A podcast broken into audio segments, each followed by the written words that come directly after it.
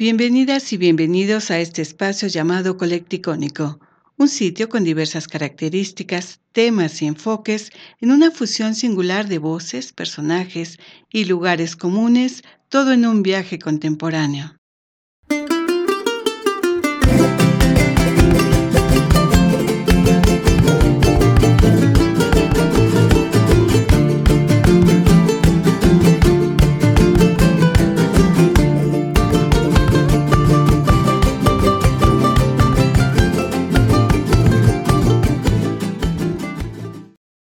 Tema del cacao al chocolate.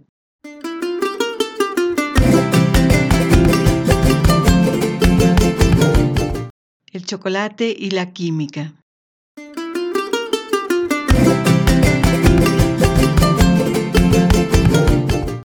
¿Cómo están? Nos da gusto saludarles y los invitamos para que nos acompañen hoy en un programa especial dedicado al cacao y al chocolate y nos acompaña y le damos la bienvenida con muchísimo gusto a la maestra en ciencias, Catalina Martínez Vieira, para hablarnos de esta química en el chocolate. ¿Cómo estás, Katy? Muy bien, muchas gracias por la invitación. Y vamos a tener interesantísimas preguntas para ustedes y la primera es, ¿cuál es el origen del cacao? Muy bien, el cacao apareció en América hace aproximadamente 4.000 años. Específicamente fue Sudamérica y después se extendió hasta llegar a Centroamérica y Mesoamérica. Por eso, habitantes de México, como los mayas, los toltecas, ya utilizaban en muchas este, formulaciones lo que es el cacao. ¿Y a nosotros qué parte nos corresponde? En, en Centroamérica llegó el cacao o fue adquirido, fue sembrado por los habitantes originarios? De hecho, hay vestigios que indican que era sembrado por los habitantes de aquí, de Mesoamérica. Aparte de eso, era apreciado debido a que en su composición química tiene muchas sustancias que efectivamente lo hacen muy útil como alimento, en formulaciones médicas y todo esto era bien conocido por los habitantes americanos. Pero además eh, lo utilizaban como moneda de cambio. Claro, eso está, este, consta en diversos códices que el cacao era tan apreciado que se usaba como moneda. ¿En qué regiones de México fue donde más se incrementó el uso del cacao? Principalmente en la parte centro y sur de México. Hablamos de estados como Chiapas, Tabasco. Efectivamente, de hecho, actualmente son los estados en los que todavía se cultiva este, esta planta en grandes proporciones. Hay que recordar que actualmente también la mayor parte de esta planta se cultiva en Asia y en África. ¿Cuál es la composición del cacao? Principalmente está compuesto en un 56% de la almendrita, digamos, da lugar a lo que es la pasta de cacao la, o grasa de cacao, la cual es rica en ácidos grasos insaturados.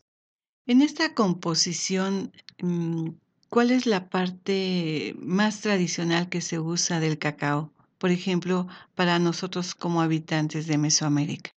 Mm, hay una variedad de usos que se le ha dado debido a la composición del cacao.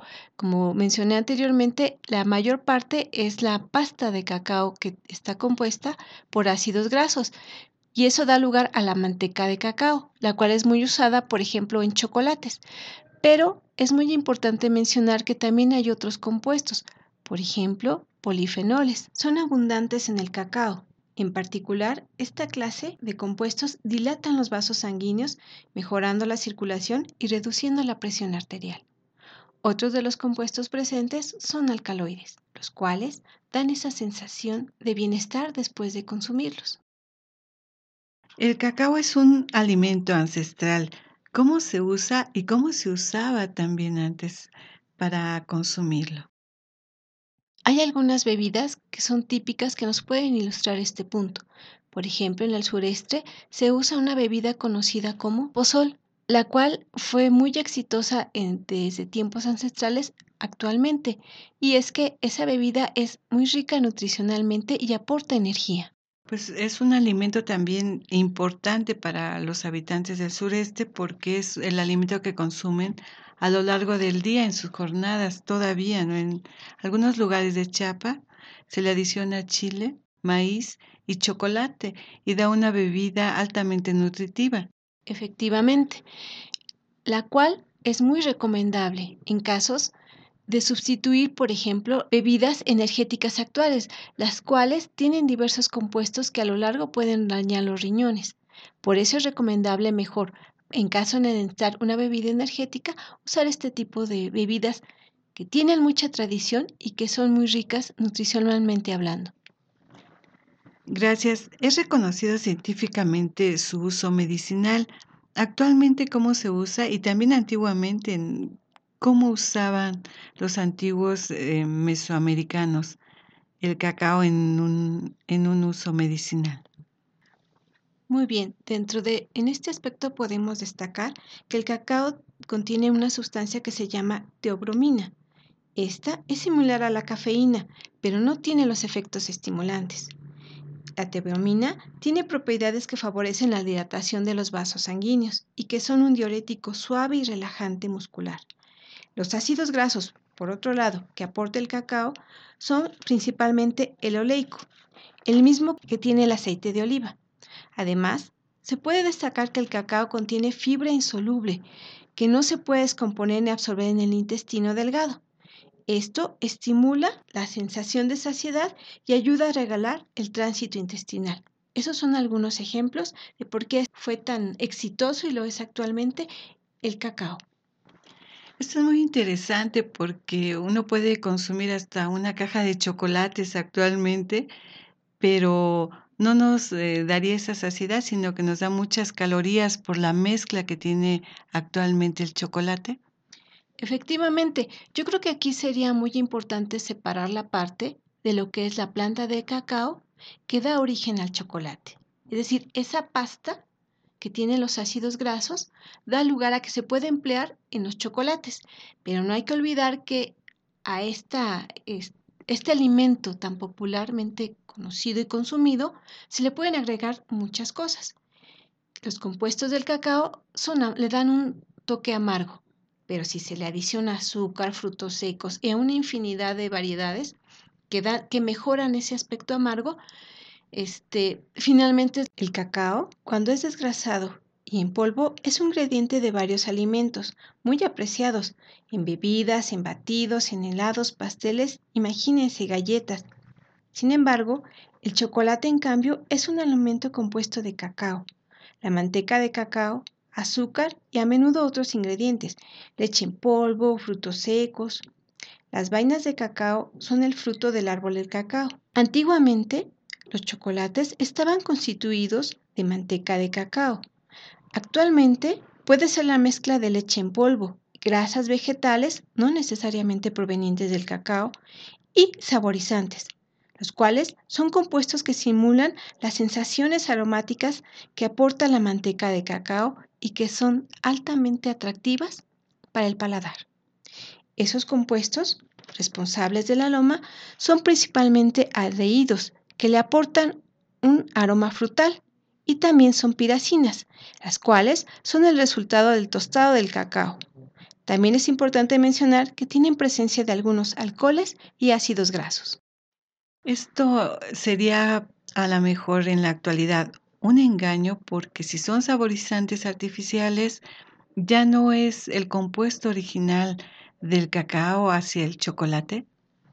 Desde mi punto de vista, sí, porque aunque a veces en la etiqueta dice que son chocolates y en su composición sabemos que para bajar el costo utilizan ciertos aromas los cuales son sintetizados artificialmente, pero ya no provienen del cacao.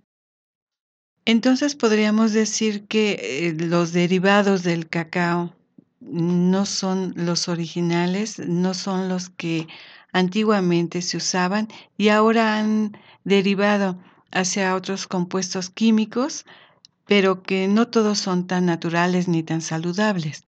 Efectivamente, podría decirse que eh, en su afán de bajar costos, a veces eh, la industria que produce grandes cantidades de chocolate hace uso de compuestos que no necesariamente provienen de la planta de cacao. Sin embargo, dan esa sensación de eh, sabor muy similar y la gente generalmente no alcanza a diferenciarlo. Pero hay que recalcar que hay muchos artesanos que siguen haciendo su chocolate con tradiciones ancestrales o bien que se han amoldado a los gustos actuales sin necesidad de recurrir a productos de tal naturaleza. Podríamos decir que ese sabor del, del chocolate, del cacao, es lo que ha tenido tanto éxito porque se habla de una adicción al chocolate. A todos nos gusta el chocolate, salvo contadas excepciones, pero ¿por qué es tan exitoso ese sabor? ¿Qué es lo que nos hace a nosotros degustar o deleitarnos con una tablilla o una barra de chocolate? Ahí hay que saber diferenciar porque el cacao tiene un sabor amargo, naturalmente. Sin embargo, a través de los años se ha mezclado con diversas sustancias como el azúcar. Yo creo que más bien eh, que tenga el cacao o que tenga componentes adictivos. Finalmente, sí tiene ciertos alcaloides, pero más que eso es el azúcar el que le puede dar ese componente adictivo. Sin embargo, si el chocolate está hecho de forma natural, a base de cacao, yo más bien pienso que no hay un riesgo en comerlo. Obviamente no hay que olvidar que todos los productos se deben de consumir con moderación. Gracias. Podríamos hablar de que esos productos o esos adicionales que tiene el chocolate como la vainilla, la menta, también se fusiona con el sabor original, pero le dan también un, una tradición.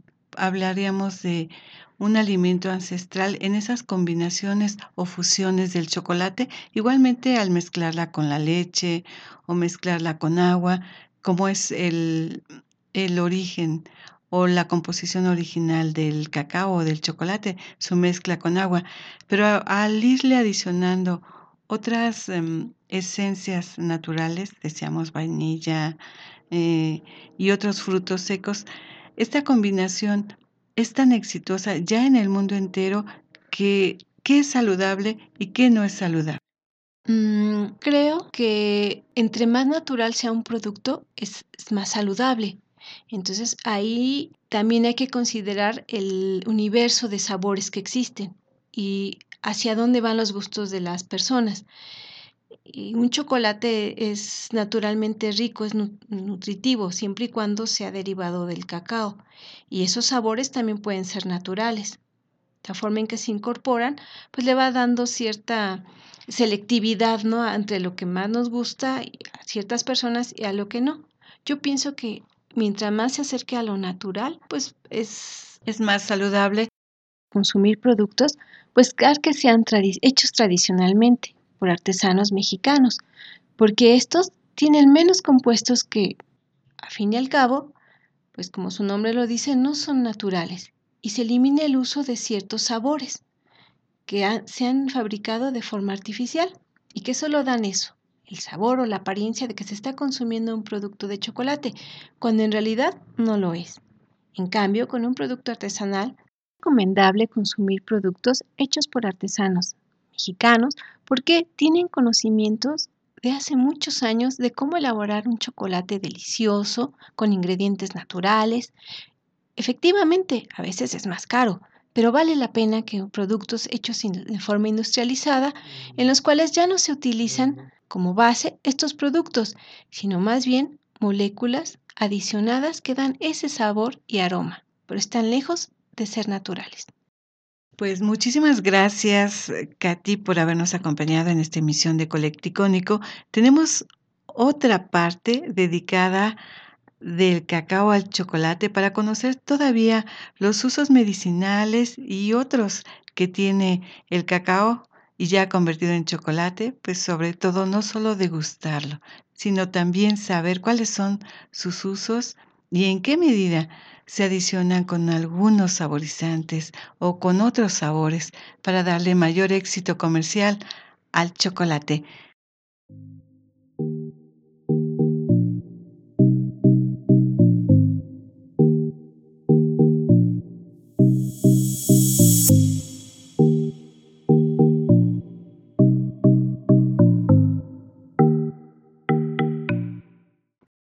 Quédense con nosotros y los invitamos al siguiente Colecticónico.